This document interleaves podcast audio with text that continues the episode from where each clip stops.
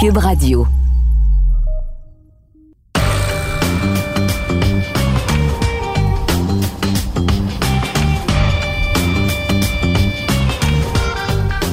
Cette semaine, au balado du champ gauche, c'est la pause du match des étoiles au baseball majeur. Je vous présente mon bilan de la première moitié de saison.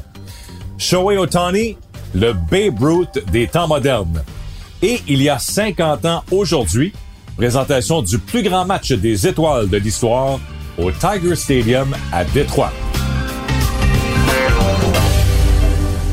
Bienvenue au balado du champ gauche, édition du mardi le 13 juillet. Euh, ce sera un spécial match des étoiles cette semaine, étant donné que si vous écoutez ça mardi, euh, ce soir, c'est la présentation du match des étoiles au Coors Field à Denver. Il y a seulement un nom qui retient l'attention présentement, même si on a quoi environ 70-75 euh, joueurs étoiles qui sont réunis à Denver. C'est bien sûr le japonais Shohei Otani des Angels de Los Angeles qui retient l'attention.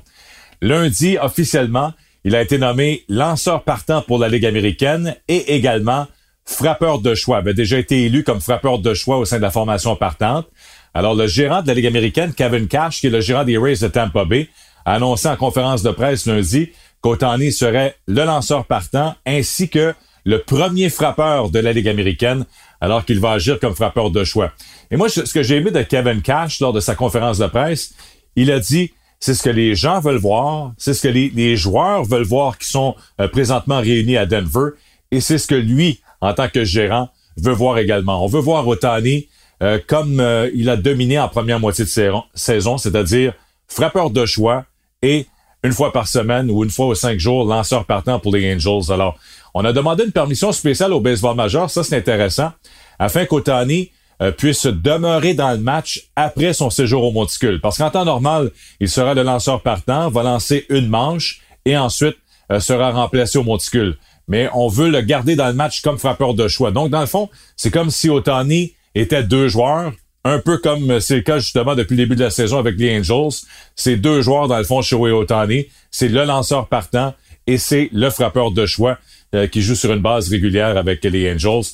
Alors ça, c'est du jamais vu faut remonter à 1921 avec Babe Ruth à sa dernière saison avec euh, les Red Sox de Boston, alors qu'il était utilisé comme lanceur partant et également il était frappeur et évidemment c'est là qu'il a commencé à frapper des circuits où il est devenu une légende par la suite avec les Yankees de New York lorsqu'il s'est retrouvé avec les Yankees. Alors, première fois en 100 ans qu'on voit ce, ce genre d'exploit et euh, faut l'avouer, c'est vraiment impressionnant. D'ailleurs, lundi, la plupart on regardait le concours de circuits présenté à Denver pour voir ce qu'Otani allait faire, étant donné que c'est le meneur présentement pour les circuits au baseball majeur avec 33 depuis le début de la saison.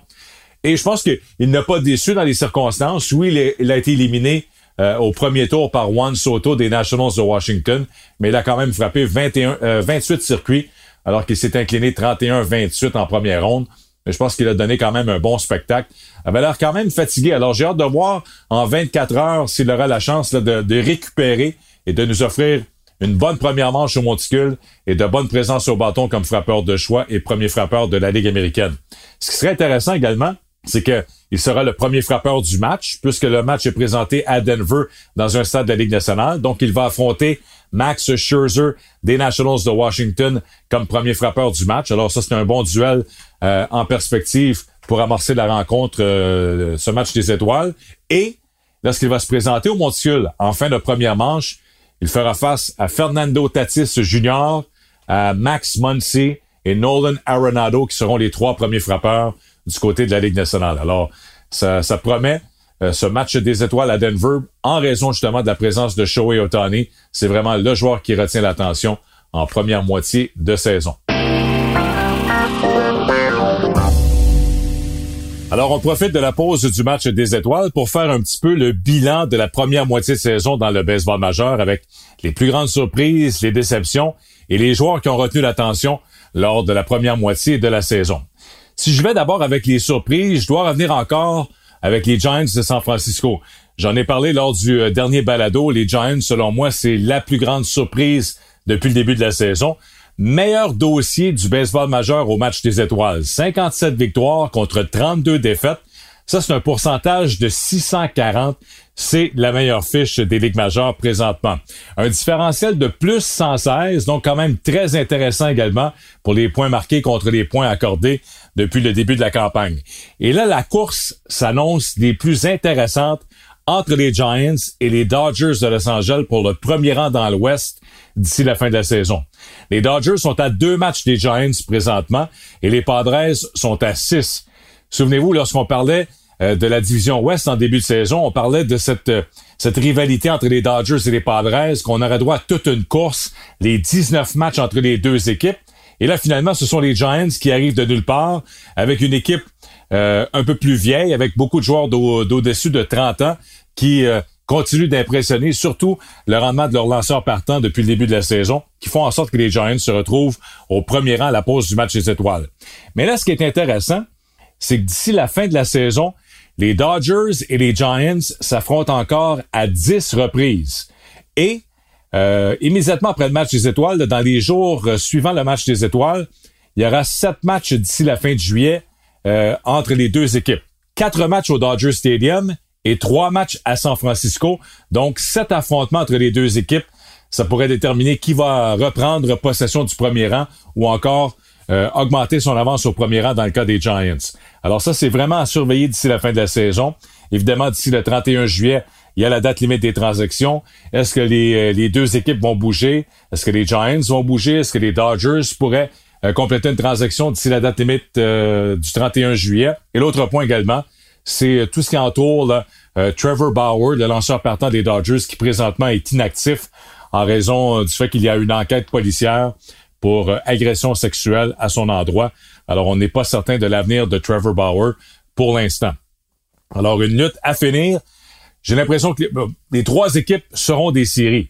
Les Giants, les Dodgers et les Padres, à moins d'une surprise, les trois seront des séries, mais évidemment, il y a un avantage de terminer au premier rang. Sinon, si on termine meilleur deuxième, il y a un match à ce moment-là à élimination directe. Alors, c'est ce qu'on veut éviter en terminant au premier euh, premier rang de la division Ouest. Du côté de la Ligue américaine, il y a deux surprises. Pour moi, la plus grande surprise, ce sont les Red Sox de Boston qui sont au premier rang de la division Est devant les Rays de Tampa Bay. Un match et demi devant Tampa. Euh, il y a encore 13 matchs entre les deux équipes. Alors, c'est loin d'être terminé euh, cette course pour le premier rang entre les Red Sox et les Rays. Mais la plupart des observateurs euh, ne voyaient pas les Red Sox terminer au premier rang dans cette division Est. On voyait les Rays, on voyait les Blue Jays et on voyait bien sûr les Yankees. Et parlant des Yankees, mais là, ça va du côté des déceptions. Parce que les Yankees, à 46 victoires et 43 défaites, ils sont au quatrième rang dans l'Est. Ils sont à huit matchs des Red Sox de Boston pour le premier rang.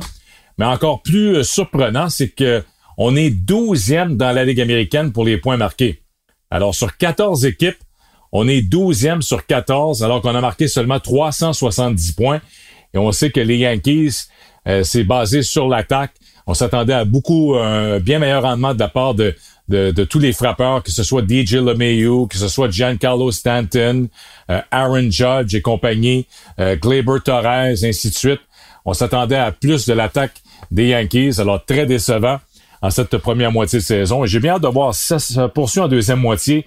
Est-ce que Aaron Boone va survivre à la deuxième moitié de saison, le gérant des Yankees? Est-ce qu'il y aura des changements? euh, à la fin de la saison? Directeur gérant Brian Cashman, le gérant Aaron Boone. Alors, euh, très intéressant la deuxième moitié de saison pour voir ce qui va se passer avec les Yankees.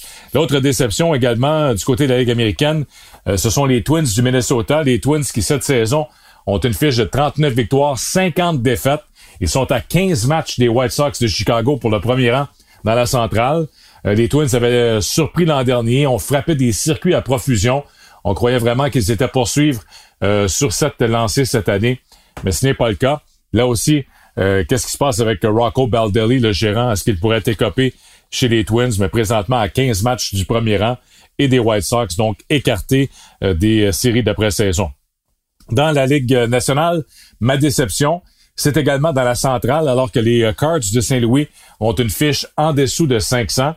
44 victoires, 46 défaites pour les Cards depuis le début de la saison. C'est le même dossier que les Cubs de Chicago. Les deux équipes sont à huit matchs des Brewers de Milwaukee et du premier rang. Alors, une euh, grande déception, euh, les Cards. Avec l'arrivée de Nolan Arenado, on s'attendait à un peu plus. Arenado qui arrivait avec euh, sa défensive au troisième coussin, son coup de bâton en provenance des Rockies du Colorado. Mais ça n'a pas été suffisant jusqu'ici chez les Cards de Saint-Louis. Les Cards et les Cubs, surtout les Cubs, on a hâte de voir d'ici la date limite des transactions. Est-ce qu'on aura un petit ménage? Il y a plusieurs joueurs autonomes à la fin de la saison. Il y a des joueurs qui pourraient être échangés. Alors, ce serait très intéressant de suivre la situation chez les Cubs de Chicago d'ici le 31 juillet. Il devrait être vendeur à la date limite des transactions. Pour ce qui est de la course au meilleur deuxième maintenant, parce qu'on sait que cette année, on revient à l'ancienne formule, donc il y aura encore euh, moins d'équipes dans les séries comparativement à l'an dernier, alors qu'on avait permis à plus d'équipes de participer aux séries d'après-saison en raison de la saison écourtée et de la pandémie. Alors, dans la course au meilleur deuxième, dans la Ligue américaine, les Rays présentement sont là, ainsi que les Athletics d'Oakland. Ils sont les, euh, les équipes avec les meilleurs dossiers, donc comme meilleur deuxième. Les Mariners, une surprise à trois matchs et demi. Les Blue Jays sont à quatre matchs et demi d'Oakland pour une place en série. Même chose pour les Indiens Cleveland et les Yankees. Donc, les Yankees s'accrochent dans la course au meilleur deuxième avec quatre matchs et demi de retard. Mais j'ai l'impression que ce sera difficile de rattraper les Rays ou Oakland. Oakland est dans une lutte avec euh, Houston pour le premier rang. Sinon, on devrait les voir comme meilleur deuxième. Alors, ce sont les deux équipes à surveiller. Les Rays devraient être là également à plus 85 comme différentiel. Les Rays de Tampa Bay ont, l'expérience, connaissent toujours de, de bonnes deuxième moitié de saison. Alors, j'ai l'impression que les Rays seront là encore une fois soit comme meilleur deuxième ou peut-être au premier rang de la section Est. Et pour ce qui est de la Ligue euh, nationale, la course au meilleur deuxième, on a les Dodgers et les Padres présentement. Imaginez-vous, si les Dodgers et les Padres doivent jouer un match à élimination directe, euh, ce serait quand même très spectaculaire, étant donné la rivalité entre les deux équipes euh, cette saison et l'an dernier. Alors, présentement, ce sont les deux, les deux équipes qui se retrouvent avec euh, une place en série comme meilleur deuxième. Les Reds sont à trois matchs et demi. Ensuite, on voit les Phillies à six et demi, les Braves à sept, ainsi de suite. Alors, je pense qu'on peut dire que c'est vraiment une course à trois équipes dans le fond. Les Giants, les Dodgers et les Padres. Il y a une équipe qui va terminer au premier rang. Entre les Dodgers et les Giants, il y en a une qui va terminer premier. Et les deux autres équipes, les Padres et les Dodgers ou les Padres et les Giants, seront meilleurs deuxièmes et vont s'affronter lors d'un match à élimination directe. Et pour ce qui est des performances individuelles en première moitié de saison, pour moi, il y a trois joueurs, trois noms qui retiennent l'attention. On en a parlé euh, tantôt. Shohei Otani, c'est le joueur par excellence présentement du euh, baseball majeur en raison de sa première moitié de saison. Premier pour les circuits avec 33. Premier dans la Ligue américaine pour les triples avec 4. Alors quand on parle d'un athlète complet, 4 triples et 12 buts volés, il est huitième pour les buts volés dans la Ligue américaine. Il est premier pour la moyenne de puissance à 698. Et au monticule, bien sûr, comme lanceur partant, 13 départs, 4 victoires, une défaite et 87 retraits au bâton en 67 manches de travail. Alors, une saison incroyable, une saison historique pour euh, Shohei Otani, selon moi. C'est euh, le joueur par excellence du baseball majeur en 2021, du moins pour la première moitié de saison. Deux autres joueurs qui retiennent l'attention. Vladimir Guerrero avec les Blue Jays de Toronto. Euh, Vladimir Guerrero euh, fils, qui est un candidat présentement pour la triple couronne. Il domine la Ligue américaine pour la moyenne au bâton à 332. Il est deuxième derrière Otani pour les circuits avec 28, donc 5 de moins qu'Otani. Et il est au premier rang pour les points produits avec 73. Alors, s'il poursuit sur cette euh, lancée en deuxième moitié de saison, sera un candidat pour la triple couronne pour euh, la meilleure moyenne au bâton, les circuits et les points produits du côté de la Ligue américaine. Et il y a bien sûr Jacob DeGrom qui a retenu l'attention en première moitié de saison. Bon, a été un petit peu ennuyé par une, euh, une blessure à l'épaule lors des, euh, dernières semaines. N'est pas du match des étoiles pour cette raison, veut prendre du repos. Mais lorsqu'on regarde son rendement, en 15 départs cette saison, le droitier de 33 ans des Mets a 7 victoires, 2 défaites la meilleure moyenne de points mérités de loin du baseball majeur à 1,08. Il était sous 1 pendant un bon bout de temps euh, depuis le début de la saison, moyenne inférieure à 1. 92 manches de travail, il a donné 39 coups sûrs à l'adversaire, c'est incroyable. Et 11 buts sur balle contre 146 retraits au bâton. Domine la Ligue nationale pour les retraits au bâton. Alors, une euh, première moitié de saison quand même assez impressionnante de la part de Jacob DeGrom, qui a déjà gagné deux fois le trophée Cy Young et pourrait être gagné encore une fois cette année avec les Mets s'il connaît une bonne deuxième moitié de saison. Alors voilà pour mes surprises, mes déceptions et les joueurs qui ont retenu l'attention en première moitié au baseball majeur.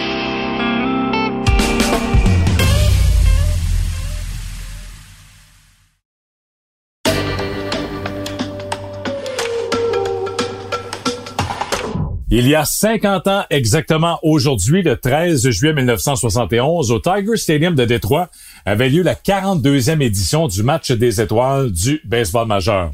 Et selon plusieurs, il s'agit du plus grand match des étoiles de l'histoire. Pourquoi?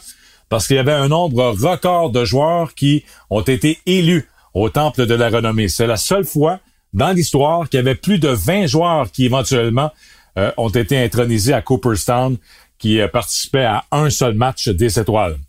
C'était également au sommet de la rivalité entre la Ligue nationale et la Ligue américaine. Parce que souvenez-vous, à l'époque, il n'y avait pas de match interligue. On ne voyait pas les, meilleurs joueurs de la Ligue américaine ne jouaient jamais dans un stade de la Ligue nationale, sauf en série mondiale. Et c'était la même chose pour les meilleurs joueurs de la Ligue nationale. On ne les voyait pas au Yankee Stadium, on ne les voyait pas au Tiger Stadium, dans les stades de la Ligue américaine, parce qu'il n'y avait pas de match interligue. On s'affrontait une fois par année et c'était lors de la série mondiale. Et c'était également euh, la huitième, ça faisait huit années de suite que la Ligue nationale gagnait le match des étoiles. Alors la Ligue américaine euh, était dominée souvent à ce moment-là au match des étoiles par les représentants de la Ligue nationale. Alors on voulait mettre euh, terme à cette séquence lors du match des étoiles de 1971 présenté au Tiger Stadium de Détroit. Au total, donc, 21 joueurs qui participaient à ce match ont été intronisés au Temple de renommée à Cooperstown. 9 pour la Ligue américaine, 12 pour la Ligue nationale. Du côté de la Ligue américaine, dans la formation partante, on avait Rod Carew au deuxième but des Twins du Minnesota, Brooks Robinson des Orioles de Baltimore au troisième but, Louis Aparicio, à l'époque il était avec les Red Sox de Boston à l'arrêt court, Frank Robinson des Orioles de Baltimore au champ droit et Carl Yastrzemski des Red Sox de Boston comme voiture de gauche au sein de la formation partante. Chez les lanceurs, on avait Jim Palmer des Orioles de Baltimore et comme réserviste, Harmon Killebrew des Twins, Reggie Jackson à l'époque avec les Athletics d'Oakland et Al Kaline, un des plus grands joueurs de l'histoire des Tigers de Détroit, était comme euh, comme réserviste du côté de la Ligue américaine euh, dans son stade, dans sa dans sa ville euh, pour représenter les Tigers. Alors un total de neuf joueurs de la Ligue américaine ont participé à ce match et ont été intronisés au temple de la renommée. Du côté de la Ligue nationale, il y en avait 12. Imaginez 12 joueurs de la formation qui sont aujourd'hui à Cooperstown.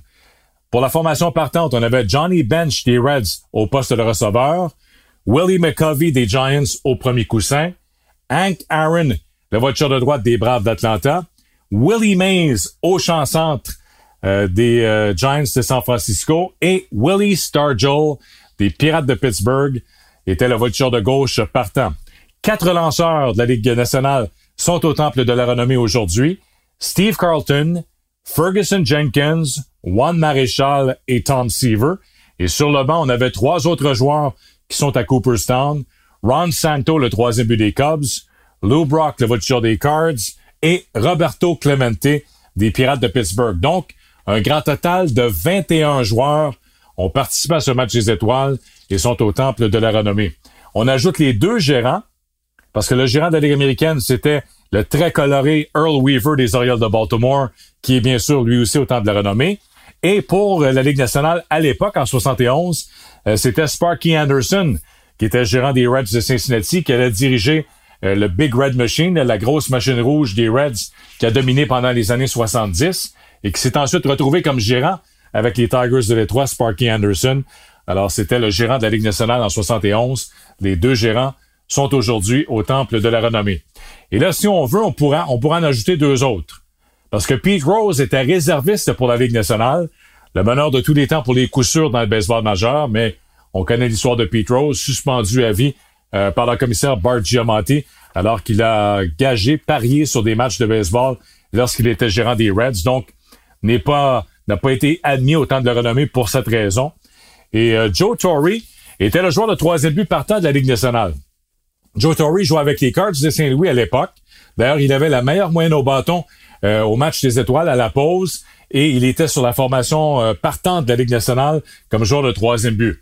Bon, Joe Torre est au temple de la renommée aujourd'hui, mais ce, en tant que gérant, en raison de sa carrière comme gérant, que ce soit euh, gérant avec les Braves d'Atlanta en début de carrière et bien sûr les années qu'il a connues avec les Yankees alors qu'il a gagné quelques séries mondiales comme gérant des Yankees. Alors, Joe Torre aussi est au temple de la renommée, même s'il n'est pas intronisé en tant que joueur, il est là en tant que gérant et il était le troisième but partant du côté de la Ligue nationale. Le match s'était terminé 6-4 pour la Ligue américaine, donc 10 points de marqué et les 10 points résultat de circuit. Et les circuits ont été frappés.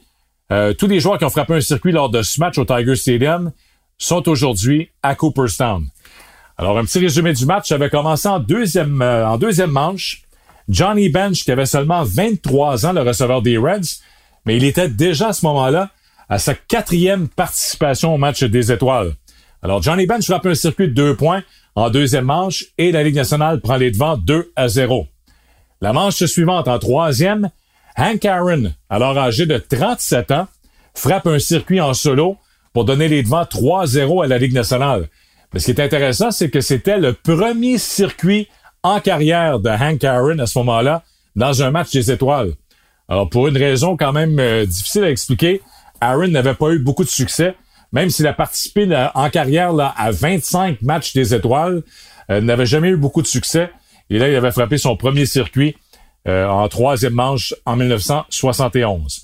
Mais là, la réplique de la Ligue américaine est, survenue à partir de la troisième également. En fin de troisième manche, Reggie Jackson se présente comme frappeur suppléant pour le lanceur partant Vida Blue. Et euh, Jackson frappe un circuit bon pour deux points, mais pas n'importe lequel circuit. Peut-être le plus long dans l'histoire du match des étoiles parce que au Tiger Stadium, il y avait un balcon au champ droit. Le, stade, il y avait un deuxième balcon et il y avait une tour où les lumières étaient par-dessus euh, le toit du deuxième balcon.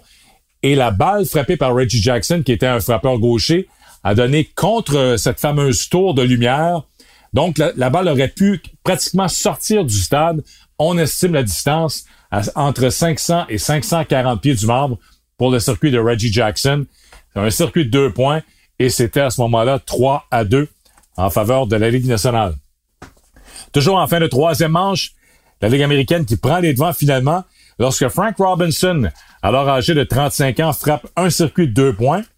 Et il devenait du même coup le premier joueur à frapper un circuit lors d'un match des étoiles dans les deux ligues. Elle avait frappé un alors qu'il était avec les Reds de Cincinnati dans la Ligue nationale et qu'il avait participé au match des étoiles. Et là, il en frappe un avec les Orioles de Baltimore. Donc, premier à le faire dans les deux ligues. En fin de sixième manche, Armin Killebrew des Twins frappe un circuit de deux points contre le lanceur canadien Ferguson Jenkins. Et c'est à ce moment-là 6-3 pour la Ligue américaine. Et le dernier point du match, c'était en huitième manche, lorsque Roberto Clemente frappe un circuit en solo contre le releveur euh, Mickey Lolich, le lanceur des Tigers de Détroit, qui s'est amené en relève, qui a d'ailleurs obtenu le sauvetage lors de ce match. Alors, Clemente frappe un circuit en solo pour réduire la marque à 6-4, et ça a été euh, le score final de cette rencontre. Concernant Roberto Clemente, euh, c'était son dernier match des étoiles en carrière, parce qu'en 72, même s'il avait été choisi pour participer au match des étoiles, n'avait pas été en mesure de le faire en raison d'une blessure et il est euh, décédé, on le sait, de façon tragique le 31 décembre 1972 dans un accident d'avion. Alors, dernier match des étoiles de Roberto Clemente, c'était en 1971 à Détroit. Autre euh, fait historique euh, concernant ce match qui, fait que ce match passe à l'histoire, c'est que les deux lanceurs partants étaient deux lanceurs noirs. Vida Blue des Athletics d'Oakland, âgé seulement de 21 ans, était le partant de la Ligue américaine et Doc Ellis, les Pirates de Pittsburgh, étaient le partant pour la Ligue nationale. Vida Blue, au match des étoiles à ce moment-là, avait 17 victoires déjà, ce qui établissait un record pour le plus grand nombre de victoires à la pause du match des étoiles. Donc 17 victoires en première moitié de saison pour le gaucher euh, Vida Blue qui était âgé seulement de 21 ans. D'ailleurs, il avait terminé cette saison-là avec 24 victoires, 8 défaites, Meilleur moyen de points mérités du baseball majeur à 1,82. 8 jeux blancs 301 retraits au bâton. Tout ça à l'âge de 21 ans, imaginez. Et il avait bien sûr gagné le trophée Cy Young comme meilleur lanceur de la Ligue américaine et également joueur par excellence de la Ligue américaine pour Vida Blue en 1971. Le match a été présenté devant 53 559 spectateurs au Tiger Stadium. Ça a été le dernier match des étoiles d'ailleurs présenté dans ce stade euh, qui était le domicile des euh, Tigers à l'époque. Et la durée du match, êtes-vous prêts? Deux heures, cinq minutes. Un match des étoiles qui se joue en deux heures cinq aujourd'hui. Il n'y a pas un match de baseball en bas de trois heures pratiquement. Alors, ce match des étoiles de 1971 avait été joué en 2h05 malgré 10 euh, points. Résultat de 6 circuits. Et je termine euh, mon petit bilan du euh, plus grand match de l'histoire du, des matchs des étoiles, de l'histoire du match des étoiles, avec les joueurs qui ont 3000 coups sûrs en carrière.